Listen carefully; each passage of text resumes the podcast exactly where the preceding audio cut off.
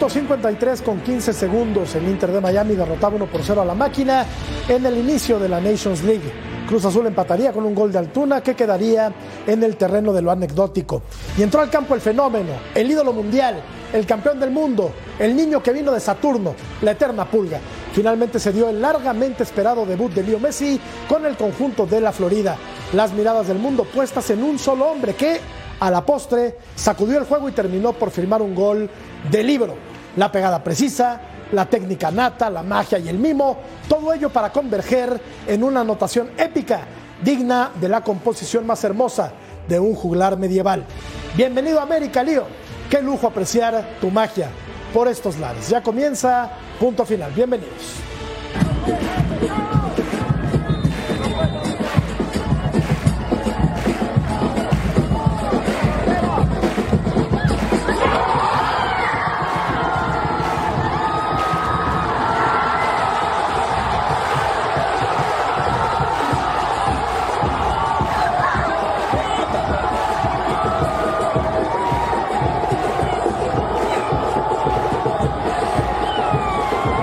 Emoción hasta las lágrimas.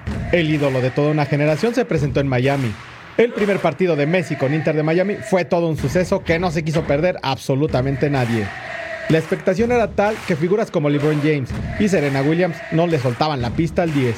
Un desfile de celebridades como Becky G y Kim Kardashian que hacían pensar más en un evento socialité que en un partido de fútbol. El ingreso desde la banca para convertirse en el héroe en la última jugada del partido, como si se tratara de un guion de película hollywoodense.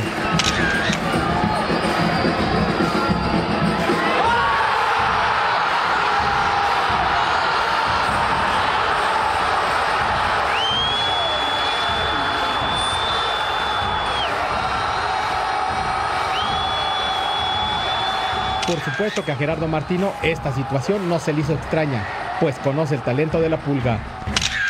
una película que se reitera permanentemente. Es, casi como que se da todo para, para, escribir una película nueva, ¿no? Obviamente con mayor o menor grado de importancia, pero las películas, él está siempre para escribirlas. Esa es la repercusión del campeón del mundo argentino, que de ahora en adelante pondrá las miradas de todo el mundo en el Inter de Miami y en el fútbol de la MLS. Hoy en punto final los Pumas alcanzaron, pero perdieron en penales. Luis Chávez y su travesía para ir a Rusia. Los refuerzos fallidos de la máquina. Además, el América está aprovechando el parón en la liga y la Liga MX sufre con la Major League Soccer. Muy buenas noches, reiteramos el saludo aquí en punto final. Mariano Trujillo, mi querido príncipe, muy buenas noches, ¿cómo te va? ¿Cómo estás, Matador? Eh, Ceci, eh, Armando y por supuesto a toda la gente en la Unión Americana.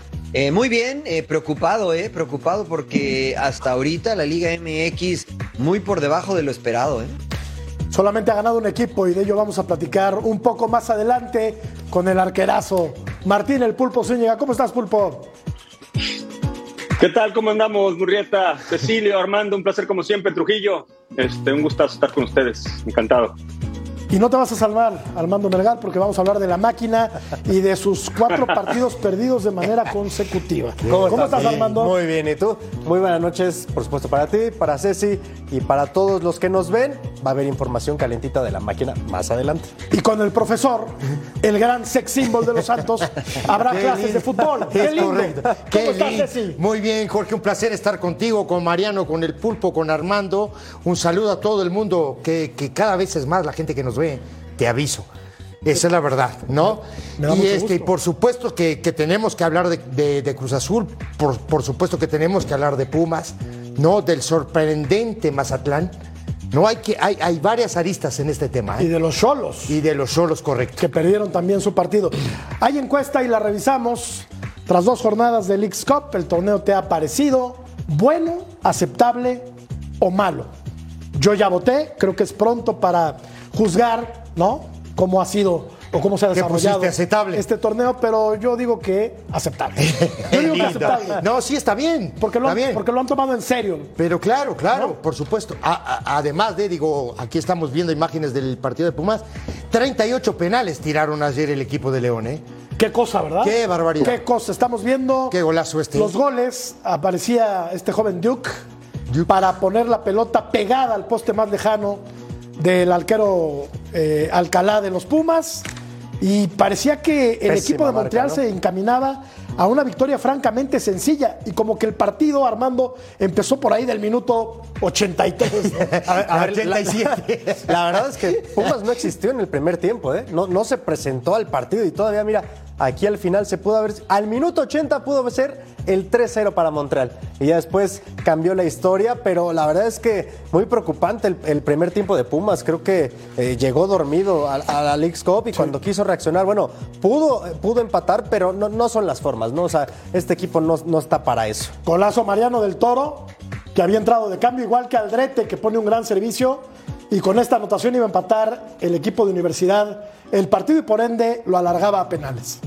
Sí, muestra, muestra ese espíritu universitario de nunca darse por vencido, eh, pero la realidad es que desde mi perspectiva el planteamiento es erróneo eh, y regala a Pumas 45 minutos donde Montreal lo supera de manera contundente y clara, ¿no? Después en los penales, eh, pues Adrián Alderete, uno de los de experiencia, termina errándolo, se lleva un, un punto finalmente el equipo de los Pumas.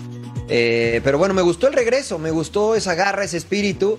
Pero la verdad es que sí coincido, el primer tiempo, e insisto, no quiero decir que fue culpa del turco, pero finalmente él escogió jugar con una línea de cinco y escogió a los elementos que estuvieron en la cancha. Es lo que te iba a preguntar, mi querido Pulpo. eh, ¿Cómo viste el planteamiento de inicio del equipo del turco Mohamed? Había futbolistas que como que no se hallaban en la, en la, en Sí. la posición, como Benevendo, por ejemplo, que de repente aparecía como lateral, luego lo veías eh, en el medio del campo, luego volanteando. En fin, yo como que me perdí un poco en el primer tiempo. ¿Cómo jugó Pumas, Pulpo, en la primera mitad? Ayer platicábamos precisamente eso, Mariano y un servidor, cuando estábamos haciendo el partido de las eh, Bravas de Ciudad Juárez en Liga Femenil. Y a veces creemos que poner línea de cinco para lo que quieras, ¿eh? para defenderte o para atacar por los costados o para defenderte mejor, este, tienes que tener especialistas. Y si no tienes especialistas, pues normalmente la vas a pasar mal, porque la verdad eh, pasa lo contrario, comienzan a quedar es- espacios, hay confusión. Y después me da la impresión que Pumas se quiere meter en este marasmo solamente de entregarse. eh, a, a correr difícilmente le vas a ganar a un equipo de la MLS. Y en el segundo tiempo, por ejemplo, me da la impresión que Pumas quiso competir, meter, meter, meter, meter, hasta que se puso las pilas y comenzó a congeniar. Hay una jugada por el sector de la derecha donde encara a este muchacho, no me acuerdo, este, por el sector de la derecha, donde viene uno de los goles, un Rubalcaba. espectacular. Rubalcaba, Rubalcaba. a entender los momentos adecuados del partido, ¿no? Que es un mano a mano y entiende perfectamente que en lugar de tirarla hacia atrás, tiene que tomar la responsabilidad de encarar ir hacia adelante y le sacó ventaja. Creo que a partir de ese momento y en poco tiempo Pumas, este, pues ahora sí, el espíritu eh, que menciona Mariano, ¿no? Pero principalmente ese espíritu con saber qué hacer dentro del terreno de juego, tenerla más clara, de la mano de que creo que saliendo Duke, que es uno de los jóvenes prometedores en los Estados Unidos, que ahorita juega con Montreal, este, también el equipo cae un poco, ¿eh? Creo que los cambios le terminan afectando a final de cuentas también al escuadra de Montreal.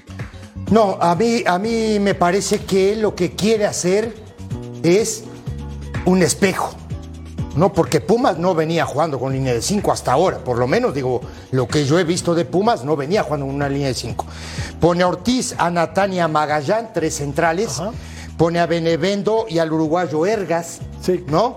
Y luego pone solo a Caicedo en la mitad de la cancha. Entonces, este muchacho, que es el, el- el volante, eh, gran jugador de fútbol, por cierto, el del que hace el primer gol.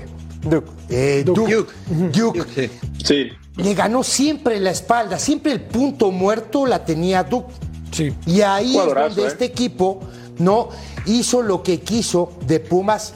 No, en el primer tiempo le llegó por todos lados, le ganó todos los rebotes, eh, tuvo una buena circulación de pelota, una buena rotación también, y en esa zona es donde después en el segundo tiempo, ya perdiendo 2 a 0, él se da cuenta, saca un central, arma dos líneas de cuatro, ocupa bien el ancho de la cancha, tanto como para defender como para atacar, y termina en el 87 haciendo el primer gol y ya no en la agonía del partido empatando el juego. Es que pero creo, dices- pero termino rapidito, Armandito, es si no trabajaste una línea de cinco, no la hagas. Es mucho más difícil jugar con una línea de cinco, y me lo pueden decir los muchachos, que jugar con una línea de cuatro.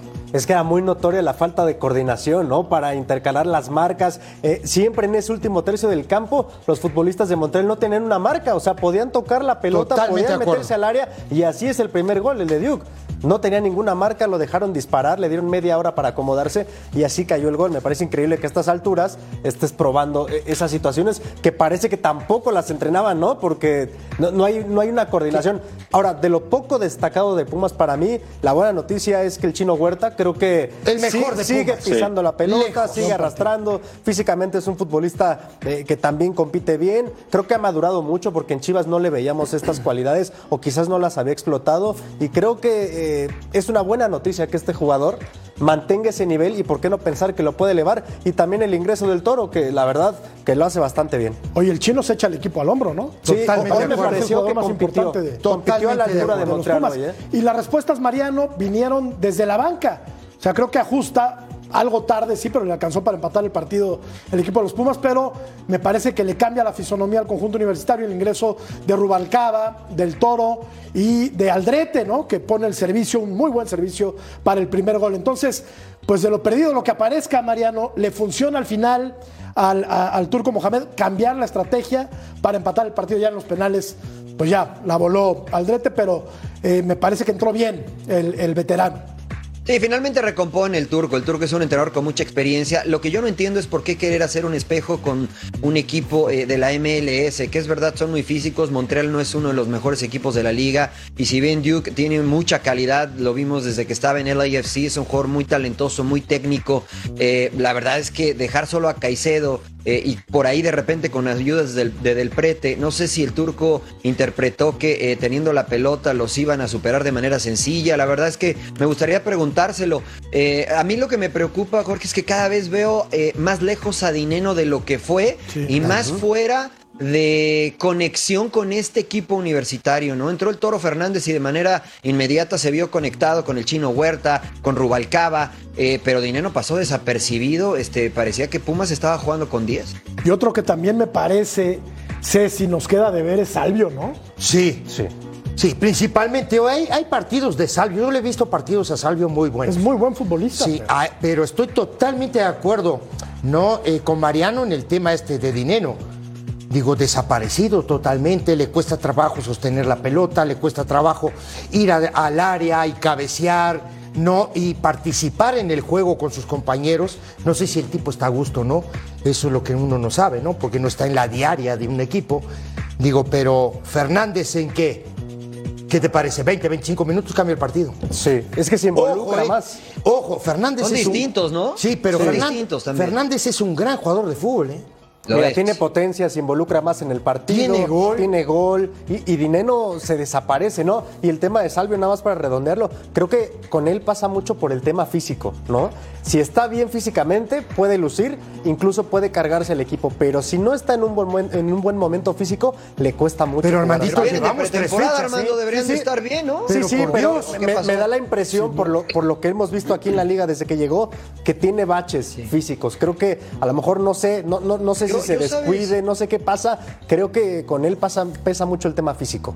Yo rápido, nada más eh, les digo que estoy de acuerdo con lo que ustedes dicen del Chino Huerta y del Toto Salvio, pero de repente creo que abusan. Eh, le tiran muy pocos centros a Dineno y así no se ve Dineno porque no es un jugador, un número 9 que venga a asociarse. De repente creo que abusan en la conducción, en querer hacer la jugada grande, tanto el Chino Huerta como el Toto Salvio, ¿no? Y eso de repente funciona, pero como bien dijo el Pulpo, cuando te enfrentas a un equipo que físicamente eh, es rápido, es fuerte, es veloz y es ordenado, pues desequilibras muy pocas veces, ¿no? Y se terminan perdiendo los tres. Y, es- cierto, Pulpo, porque eh, si, si no encuentra la pelota, Dineno mucho tiene que ver eh, que los generadores de fútbol, que en este Claro. caso serían del Prete, eh, Salvio, el propio Huerta, que me parece es el mejor, pues no están abasteciendo de pelotas Sí. al hombre que era referente de universidad hace tres, cuatro torneos, el comandante Dineno, que hoy está desaparecido y desde el torneo anterior. ¿eh? Sí. Sí, sí, sí, pues bueno, el, el delantero, al final, de, principalmente el goleador, depende del, del abastecimiento y el abastecimiento viene de acorde al, al- al buen juego de tu equipo la, la mayoría de las veces, ¿no? Porque, bueno, hay ocasiones que se puede prestar a que a puro empuje puedas llegar y puedas marcar alguna diferencia en algún momento, pero eh, yo me quedo mucho con la reacción. Y me queda la duda si esta reacción la puedes trasladar a 90 minutos de un partido o de inicio las personas que ingresaron, ¿no? Como el Toro, que seguramente estará compitiendo por un lugar, si no es que será titular. Este, yo sí creo que también aprovechan un momento flaco del equipo de Montreal, donde me da la impresión que el entrenador intenta cerrar el partido, eh, saca algunas sorpresas importantes y de esta manera Pumas comienza a crecer, más allá de lo que mencionan ya, ¿no? Que termina cambiando a dos líneas de cuatro para poder ajustarse mejor o a lo que más conoce eh, una cosa que yo sí considero, muchachos, ¿eh? de repente somos muy exigentes y lo tenemos que hacer con los equipos mexicanos, pero sí creo que hay una desventaja palpable en relación a, cómo están desfasados los torneos. Los equipos de la MLS, aunque han tenido muchos partidos, están pero eh, afilados porque viene la segunda parte, que es donde comienzan a cerrar todos de la mejor manera posible para poderse colar a las finales. Y, y, el equipo mexicano estamos acostumbrados a que van poco a poco y después terminan cerrando de la mejor manera, ¿no? Esto sí creo yo este, que tiene que ver, por ejemplo, manos a manos increíbles en el de Cholos contra contra Filadelfia, que es de no creerse, cuando competían por la pelota, una, una situación física realmente en algunos momentos eh, muy, en mucha desventaja, ¿no? Eh, yo sí creo que, que, está desfasado y que le cuesta un poco a los equipos mexicanos en ese sentido, en relación a lo que pudieran dar. O sea, están fuera de ritmo los equipos mexicanos y los de la Major League Soccer están obviamente yo, mucho más embalados, pero ya son tres jornadas en la liga, ah, más la pretemporada. Ah, justamente a eso iba, Bueno, sí, pero... Pero justamente eso iba, y yo tengo, yo tengo algo bien importante de hablar de este tema de pretemporada, ¿no? Yo veo los equipos que todavía van a la playa, ¿sí me entienden? Corren 10, 12 kilómetros, 5, 7, lo que sea. El fútbol se juega en cancha. Hay que jugarlo en la cancha. Entonces muchas veces tarda eso. El fútbol ha cambiado mucho y ha cambiado mucho en el tema físico, en el tema de la preparación física, ¿no? Ahora, van el, tiempo de pretemporada y tres fechas. ¿Tú crees que los equipos no están listos? Perdónenme. Yo pensaría que sí. Estaría yo, digo, Pensaría que sí. no, yo también. Sobre todo los que ya han jugado sus tres primeros partidos como claro. por ejemplo. Eh, por Dios, ¿no? A mí me parece que un equipo ya en la fecha uno tiene que, tiene que andar con los dientes, pero, están listos, pero, tiene, que ver, tiene que ver con ¿Eh? esta cuestión. ¿por qué no sé si es como Porque Azul todavía está de pretemporada, creo. El campeón en México termina cerrando bien y se cuela a la final. Y es el campeón normalmente. O, como le pasó a Tigres, Pulpo. ¿Por qué siempre utilizamos la muletilla de que hay que esperar porque este equipo cierra bien, se mete a la liguilla y es campeón? ¿Por qué la utilizamos siempre? Porque el fútbol mexicano históricamente ha sucedido con, continuidad. Entonces, es un hecho que tienen que estar bien en la primera fecha. Es un hecho. Eso debiéramos de exigir. Claro. Es un hecho. Claro, ¿eh? sucede históricamente. Ojo que pasa en el torneo local. Pero por ejemplo, yo veo un Real Madrid que ni siquiera ha jugado partidos y le pinta la cara al América, ¿no? En los partidos amistosos de pretemporada. Pero como y, y, lo que sucede es que la calidad, evidentemente, de este equipo europeo es mucho mejor que la de los equipos mexicanos. Y no se decía, ¿no? Porque yo escuché en muchos lados que los equipos mexicanos son mucho mejores que los de la MLS. Y si ya tienes tres partidos y en el papel tienes mucho más calidad y profundidad de plantel que los equipos de la MLS, pues debería de estar de manifiesto en la cancha. Antes pasaba eso en la Conca Champions, ¿no? Antes pasaba eso, porque la, calidad e-, era todavía, no era tan pareja y, podía ahora, pasarles por encima. Pero ahora, pero eso sí te digo, Ceci, nada más rápidamente. Sí. Equipos como América, o Chivas, o los dos, los dos regiomontanos, sí están obligados ¿eh? a, poner esa jerarquía en la mesa, más allá de que tengan tres partidos solamente en la liga. Este es el récord de los Pumas contra equipos de la Major League Soccer. Han ganado siete, han empatado siete, han perdido en cinco ocasiones, han jugado una final y la perdieron, que fue aquella de la Conca Champions todavía. No le va bien. Todavía se llamaba así.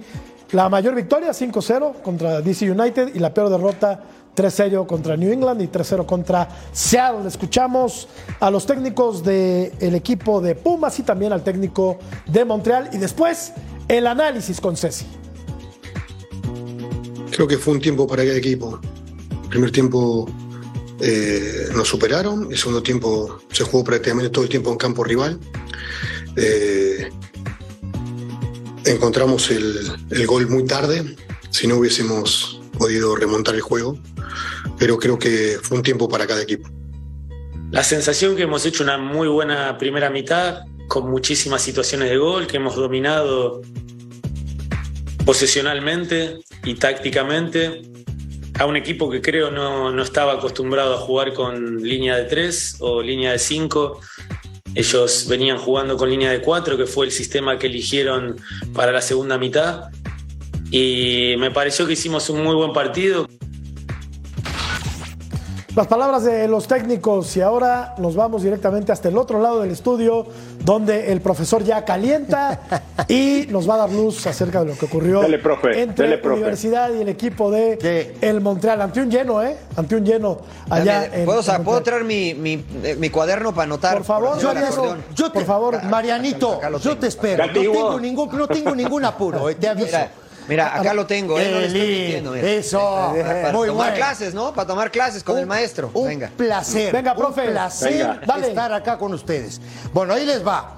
No, la primera jugada del partido, el primer gol del partido. No, la pelota en el segundo piso. Aquí lo estamos viendo. Este que saca la pelota es Corvo. Aquí otra vez Corvo. Y ahí le va a caer a Duke. Vean, nada más vean el espacio que tiene Duke en esta zona, muchachos, ¿no? ¿Y dónde están los contenciones del equipo? El contención del equipo de Pumas que está justamente acá.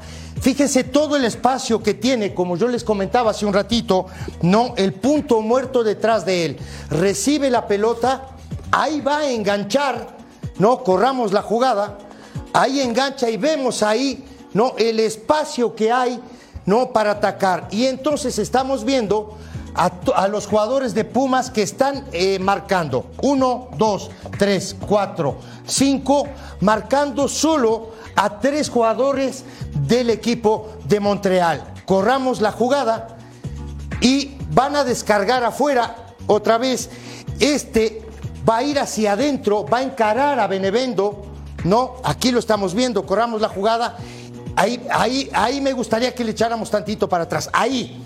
Miren muchachos, cuántos jugadores de Pumas en una línea de cinco. Uno, dos, tres, cuatro, cinco. Aquí viene llegando Huerta, seis, siete jugadores. Y hay solo dos jugadores, un jugador del equipo de Montreal y otro que está en esta zona.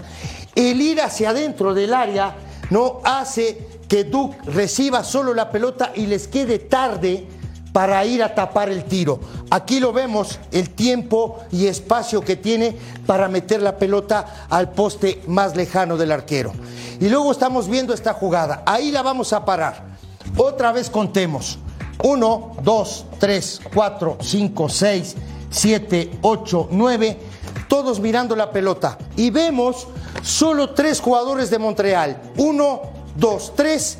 ¿No? Le va a pegar a la- le, le- le pega la pelota, la curva, todos mirando, nadie marcando y la pelota pasa, no la cabecea, ¿eh? este, este muchacho no la, cabece- no la cabecea, la pelota pasa ahí, justamente, increíble, ¿no? Pero en el 88, cuando hace los cambios el turco, porque los hizo en el minuto 88, viene esto, saque de banda, ¿quién participa? Este muchacho que para mí hasta el momento ha sido de lo mejor que tiene Pumas. Huerta recepciona la pelota y aquí lo vamos a ver, dejemos correr la jugada. Va a ir afuera otra vez con Aldrete, que acababa de entrar también en el partido, ¿no? Va a sacar el centro y ahí paramos la jugada y aquí vamos a ver a este muchacho que es el Toro Fernández, sin marca en el fondo allá. Todo el mundo mirando la pelota.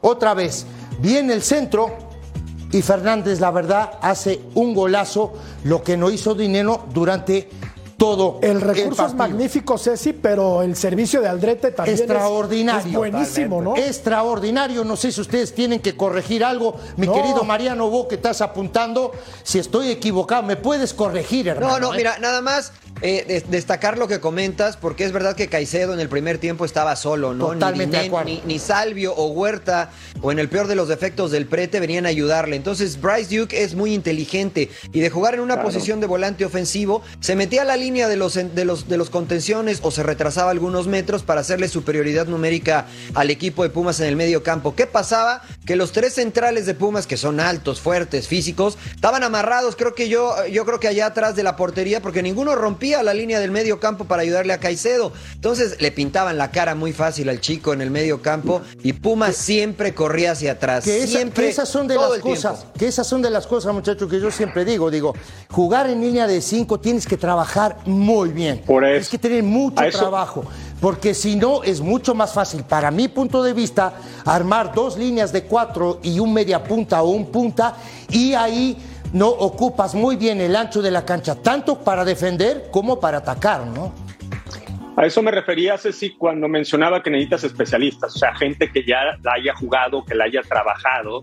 Por ejemplo, yo tuve la fortuna de tener a Claudio Suárez, que le ponía línea de cuatro, línea de tres, línea de uno, y el tipo siempre sabía qué hacer en el momento adecuado. Ya no hay de eso, Por eso es que Pulpo. siempre menciono. Ya no hay. No, ya no, No, hay. eso ya no venden en farmacia, ¿eh? Salieron, otro par que le aprendieron muy bien, ¿no? Este, en aquellos tiempos. Pero bueno, a final de cuentas de eso se trata y le facilitas. La idea de Montreal, que me ha tocado hacerlo un par de veces, más manejando la línea de cinco, es la superioridad numérica con los dos de afuera en el medio campo, que vendría siendo tres atrás para marcar a los dos delanteros que te pueda poner el equipo adversario y los dos de los costados se suman a los del medio para armar una línea de cuatro. Con Duke, que menciona Mariano, por delante de ellos y dos delanteros más para atacar. Esa es la idea y cuando le sale y le brindan facilidades, la manejan perfectamente, que fue lo que vimos en el primer tiempo. Y bueno, y esto, eh, es- esta es una viveza, otra vez, eh, aquí lo, lo estamos viendo muchachos, una viveza de Huerta. Saca rápido, y lo vamos a ver en la jugada, rápido, Aldrete, en esta zona, dejamos correr la jugada, ¿no? Ahí Caicedo ya empieza a participar más del juego, ¿no? La pelota va a ir a Benevendo del otro lado, y eso es lo que yo digo, ¿no? Ocupar bien el ancho de la cancha para atacar, ¿no? Y aquí es donde Rubalcaba, lo que hablábamos, va a encarar, va a tirar un centro, ¿a quién le va a caer la pelota? Otra vez a Huerta en esta zona. Segundo poste sin marca, recepciona, dejamos correr la jugada, le pega, sale por ahí la pelota, ¿no? En un rebote y el uruguayo, que para mí es gol del uruguayo, la pelota ya estaba ad- adentro, gol de Fernández, empata el partido. Increíble, pero el fútbol es así, ¿eh? Primer tiempo le pasaron por encima Pumas y en cuatro o cinco minutos ya en la agonía del juego termina empatando el partido. Porque entraron piernas frescas, desde luego. Totalmente de acuerdo. Y los goles, como dijiste hace un rato, Jorge, y muy bien dicho, vinieron del banco. No, y pusieron el refrigerador en la cocina y la cama en la recámara y las cosas donde van, ¿no? Claro. Así se ve bien la Oye, casa. la re- lo, de, de acuerdo. lo de Rubalcaba me encanta. A mí me encanta cuando ves mano a mano, que los ves poco, que te toman la responsabilidad de encarar. ah, fue fantástico, la verdad. Lo que valió de la jugada para mí más. Muy bien, Vamos a una profe. pausa y regresamos. Muy bien, profe.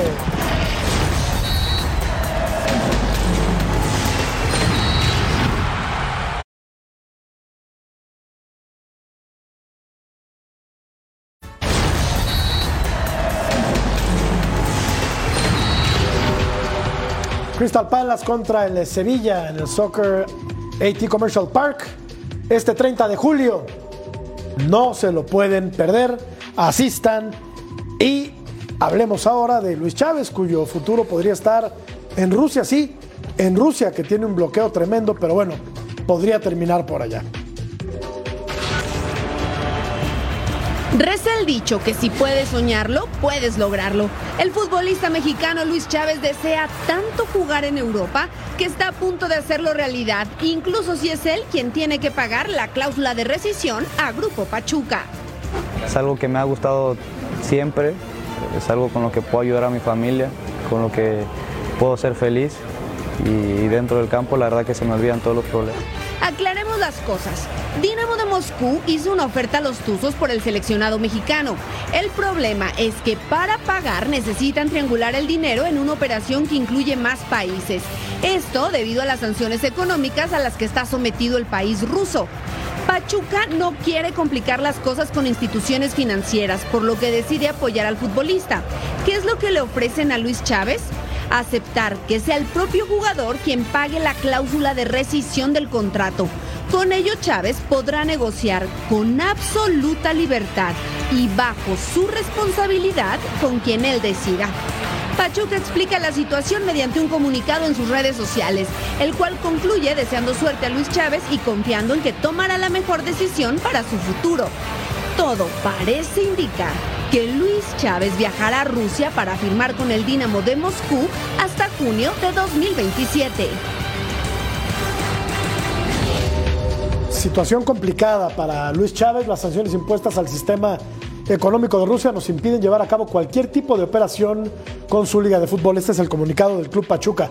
Para nosotros ha sido prioritario impulsar el legítimo sueño que tiene Luis Chávez de jugar en Europa. Lamentamos que la oferta del fútbol ruso sea inviable. Y además eh, se hace énfasis en lo siguiente. Nuestro deseo es ver a Luis cumplir sus ideales por lo que en serio detrimento de nuestros ingresos frente a cualquier traspaso, Grupo Pachuca aceptará el pago de la cláusula de rescisión por parte del jugador que así podrá negociar su futuro en absoluta libertad y bajo su responsabilidad con quien él decida. Qué difícil, Pulpo, tomar una decisión así cuando en Rusia hay un bloqueo económico por parte de toda la Unión Europea, un eh, fútbol y un país que no tiene eh, la posibilidad de competir en Champions o en UEFA Europa League. ¿Por qué? Eh, a ver, ¿por qué? pongámonos un poquito en la cabeza de Luis Chávez. ¿En qué está pensando Pulpo para decir quiero ir a jugar a Rusia con todos los problemas que tiene este país en estos momentos?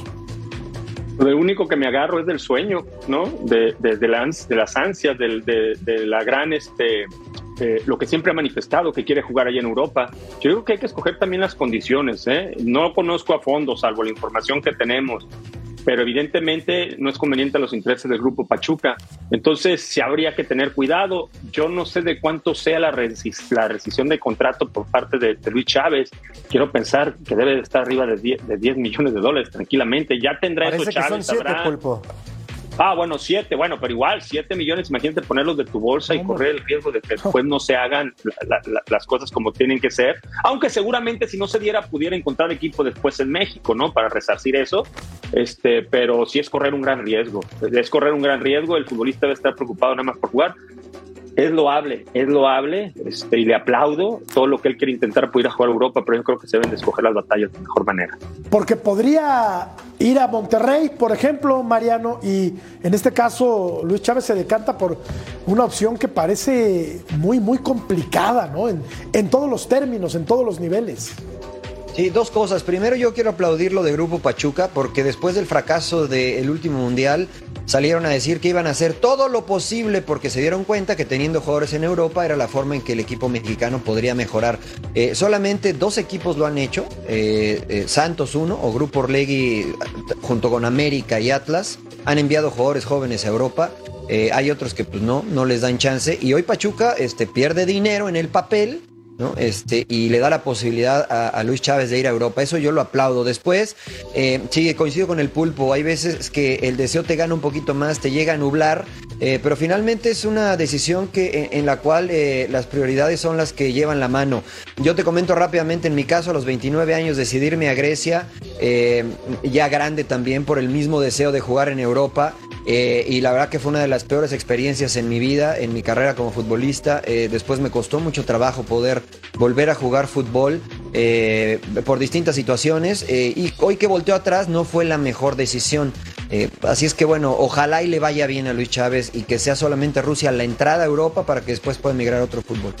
A mí también me generan muchísimas dudas. entiendo lo que dice Mariano y creo que por ahí va lo de Chávez, ¿no? También es un jugador que tiene 27, 28 años, que lució con la selección mexicana, pero al no encontrar una oferta, y me parece increíble que no tenga una oferta de una liga más competitiva y que tenga menos, menos bloqueos, entiendo que el deseo y sabiendo que hay una oferta de rayados, a ver, el ir a rayados a Tigres prácticamente te, borra el sueño. futuro. Te asegura el futuro económico. Claro. Pero acaba con el sueño europeo prácticamente. Entonces, tiene mucho valor lo que, lo que va a hacer Luis Chávez, definitivamente. Creo que no somos nadie para juzgarlo y ojalá que, que el tiempo le dé la razón. Pero sí me preocupa, y lo platicábamos fuera del aire, que, a ver, podría brincar a otra liga europea, sería todavía más complicado, ¿no? Porque si un equipo aquí en América no quiere negociar con un equipo ruso en Europa, donde están los bloqueos también de UEFA, menos. Más pero ojo que podría llegar libre, Armando, ¿eh? Sí, pero puede llegar sí, Hay muchas pero por siguientes. ¿cuánto tiempo va a firmar en Rusia? No, mira, yo te platico mi caso. Por ejemplo, yo llegué libre a Grecia y yo firmé un contrato por dos años con la idea de después emigrar a otra liga, ¿no?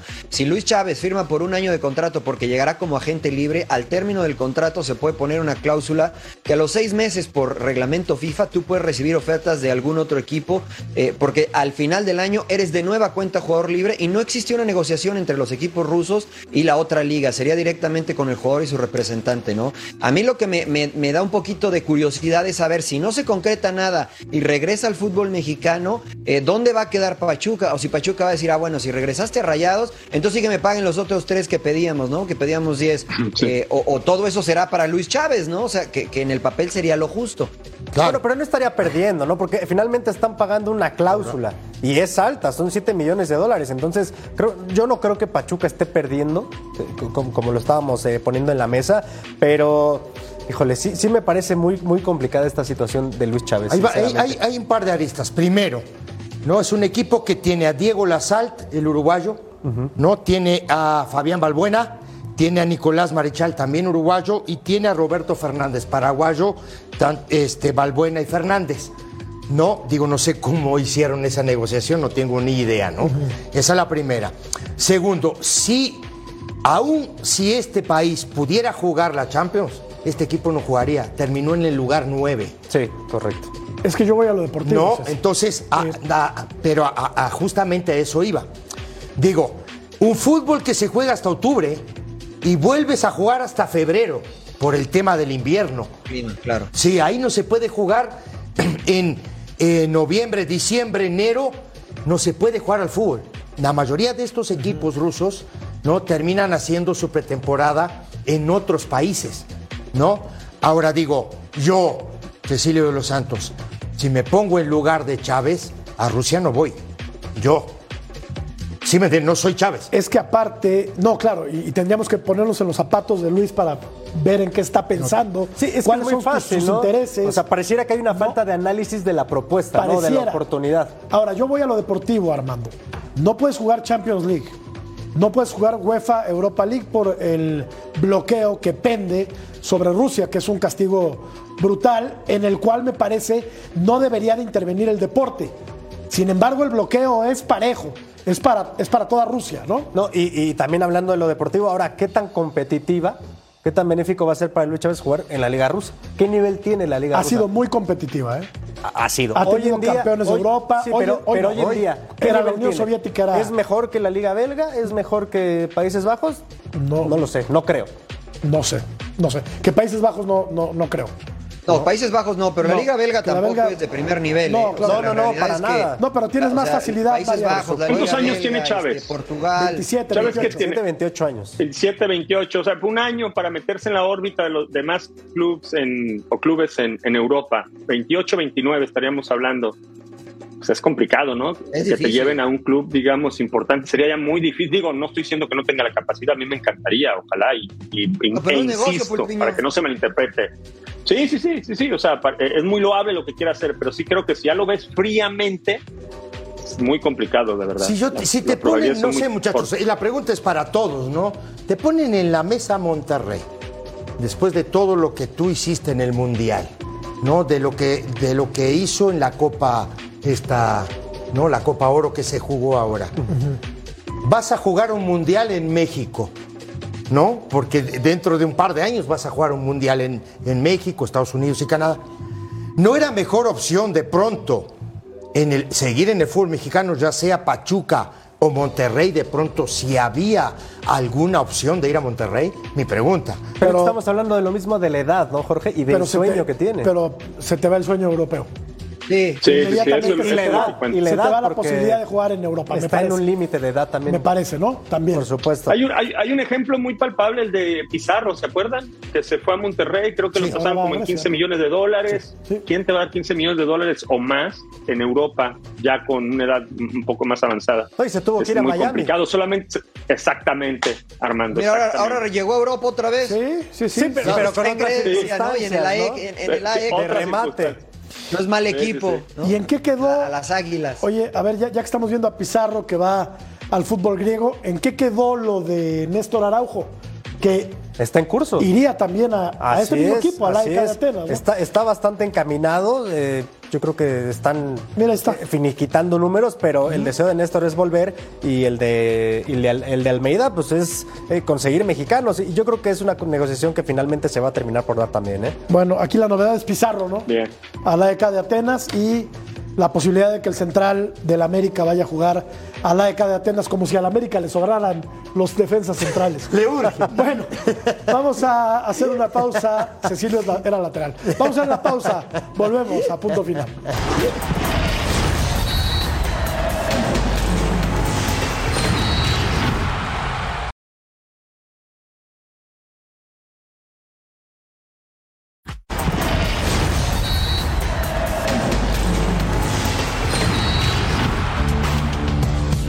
Cruz Azul consumó su cuarta derrota de la temporada cortesía de Lionel Messi y el Inter Miami en la League's Cup.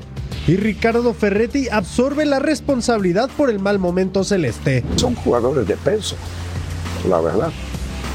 Ya, entonces no puedo solo decirme que es porque nos falta conjunción. Los refuerzos han quedado a deber. Moisés Vieira se puso la 10, pero no ha mostrado más que simples chispazos. Kevin Castaño perdió la titularidad con Jesús Dueñas. Willerdita esperó mucho tiempo para debutar con el equipo y ni siquiera pudo viajar a Estados Unidos para la League's Cup. Su compatriota Diver Cambindo llegó al club envuelto en polémicas y no se ha podido estrenar como goleador, mientras que Carlos Salcedo ha sido lo más rentable hasta el momento. Pues siempre uno quiere pues, tener este jugador que tenga luz propia, ¿no? Los, los delanteros y los porteros, o sea, generalmente dan muchos puntos, ¿verdad? Yo he tenido equipos que naturalmente pues el centro delantero con su luz propia, el portero también, y aparte se integran todos los demás, ¿no? No quiere decir que sean los únicos dos importantes, todos son importantes, pero son posiciones claves, podríamos decir. El que mete y el que salva. Cruz Azul está al borde del knockout en la League's Cup y necesita cambiar la cara ante Atlanta United para evitar un fracaso que podría traer serias consecuencias. Los refuerzos, Melgar, Moisés, el Titán, Vita, Cambindo es muy malo. Castaño y Dueñas, que es de probada capacidad no del fútbol Perdóname, perdóname, Pulpo, pero lo que vi ayer de Cambindo era para arrancarme los ojos con una cuchara. El tipo gola- un penal en movimiento. día. Con los codos, con los codos. Eh, el problema es que lo hizo en su de portería. hizo un Pulpo. golazo. Ah, bueno. No, creo que no lo viste, broma, me fue en su broma. portería. Oye, no, ya fuera de broma, Sí, Cruz Azul, cuatro partidos jugados, cuatro perdidos, ¿eh? Tres derrotas en Liga y, y una en la Nations League. Y ayer Ricardo Ferretti decía que sí, el equipo generó cualquier cantidad de opciones, pero hasta donde yo sé, este juego se trata de ganar y de meter la pelotita. Entonces, no es mejor el que más genera, sino el que termina metiendo los goles. ¿O no? Sí, mira, a ¿O- ver. ¿O de qué me perdí? A ver, yo, yo voy a dar mi, mi punto de vista, mi análisis de lo que vi ayer. Para mí, el equipo de Miami en el primer tiempo eran 11 conos rosas. ¿No? Bueno, 10 Epa. porque Eso está peor, ¿eh? El portero. Eso no, está no, peor que lo que yo perdón, dije perdón, perdón. Eran, uno- eran, eran unos conos Epa. en el primer tiempo. Y ya después entró Messi y se acordaron que sabían tocar la pelota y jugaron muy bien. En el primer tiempo, Cruz Azul tenía que haber aprovechado para ganar ese partido. Y no lo hizo porque le falta calidad. Esa es la verdad. Tuca cree que tiene buenos jugadores. eh, está Rotondi, eh, por supuesto lo de Salcedo. Ah, él cree. Charlie. No No, los no, no, no, tiene. no. ¿Cómo? ¿Cómo? A ver, lo que voy, explícate por qué. Yo creo, hay ¿No- no buenos sabe de jugadores. fútbol Tuca o el qué? Tuca, el Tuca bien lo dijo en esta entrevista que tuvimos con él hace unos días. Él mismo lo dijo, ¿eh? El centro delantero y el portero son jugadores que te dan muchos puntos, te ganan muchos puntos, te ganan muchos partidos. Justamente cuando empezó el mercado, Cruz Azul tenía dos consignas muy importantes. Conseguir un centro delantero de garantías, se gastara lo que se gastara. No llegó. Y un arquero sabiendo que ibas a despachar a Chuy Corona. No llegó. Ninguno de los dos llegó. En, el, en un partido de liga ya te costaron puntos con la expulsión de jurado y no ha ganado otros puntos porque no tiene un delantero. Y, y contra Miami vimos lo mismo. Es verdad que generó porque el equipo era muy malo, pero Cruz Azul eh, creo que empezó a encontrar más conjunción. Pero mientras no tenga un delantero que sea capaz de finiquitar el trabajo que hace el equipo, van a seguir con estos resultados. Yo, yo eh, con, el- con el tema que comentabas ahora de- de- del primer tiempo de ayer de- del equipo de Miami, no sé si conos, pero sí parecía un equipo rejuntado, ¿no? Digo, la, la verdad. Ahora, no, si termina el primer tiempo, muchachos, 4 a 0 o 5 a 0, era normal. El tema es que Cruz Azul no metió la pelota y eso no es jugar bien, porque yo vi después la entrevista del Tuca y el Tuca dijo nosotros fuimos mejores. Sí, pero terminó ganando Miami. Ese es el gran tema del fútbol cuando dicen hay que jugar bien. No, no hay que jugar bien, hay que ganar. Porque aparece Messi, eh, Pulpo, y te cambia cualquier Sí. guion, cualquier libreto, le da la vuelta. Porque es el mejor del Sí, planeta. la realidad. Sí, la realidad es que, mira, este equipo lo hemos visto constantemente al Miami y no juega tan mal, a pesar de que va en el último lugar, como se presentó en el primer tiempo, principalmente los primeros 25 minutos. Iban seis minutos y Cruz Azul había tenido tres claras de gol donde el portero había tenido que ver y aparte habían fallado un par groseramente los delanteros del equipo de Cruz Azul.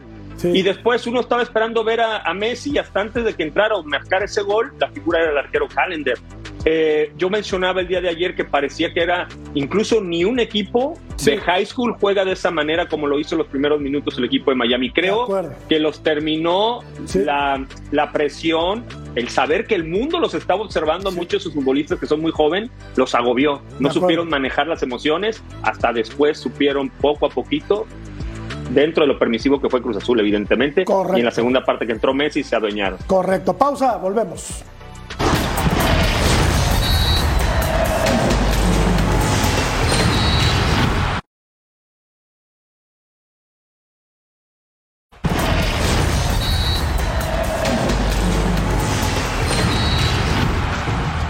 Mariano, ¿será que el Tecatito recala en Los Ángeles? Podría ser, ¿eh? El equipo de Los Ángeles tiene la necesidad de reforzarse.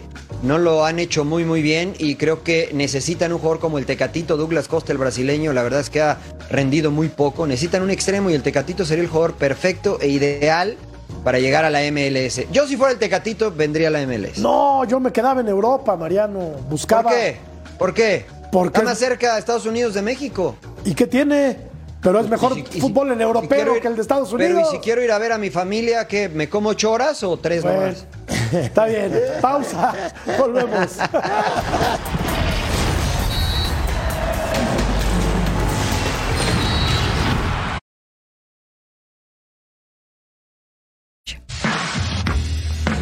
Tras eh, dos jornadas del X Cup, ¿el torneo te ha parecido bueno, aceptable o malo? La gente cree que malo.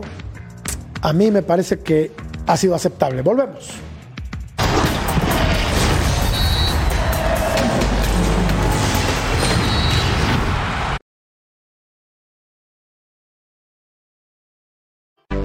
¿Algo de Cristian Tabó rápido? Rápidamente, el Puebla está peleando la sesión de Cristian Tabó, un jugador que la directiva de Cruz Azul quiere fuera del equipo. ¿Por qué? Porque aspiran a traer un 9. Nada más, la cosa está difícil. Puebla quiere sesión, que Cruz Azul pague el sueldo y que no haya una cláusula de, de opción de compra obligatoria. Nos vamos, Mariano, gracias. Gracias, gracias. Solo en México. Ceci, gracias. Buenas noches, Gracias, Jorge. Buenas noches.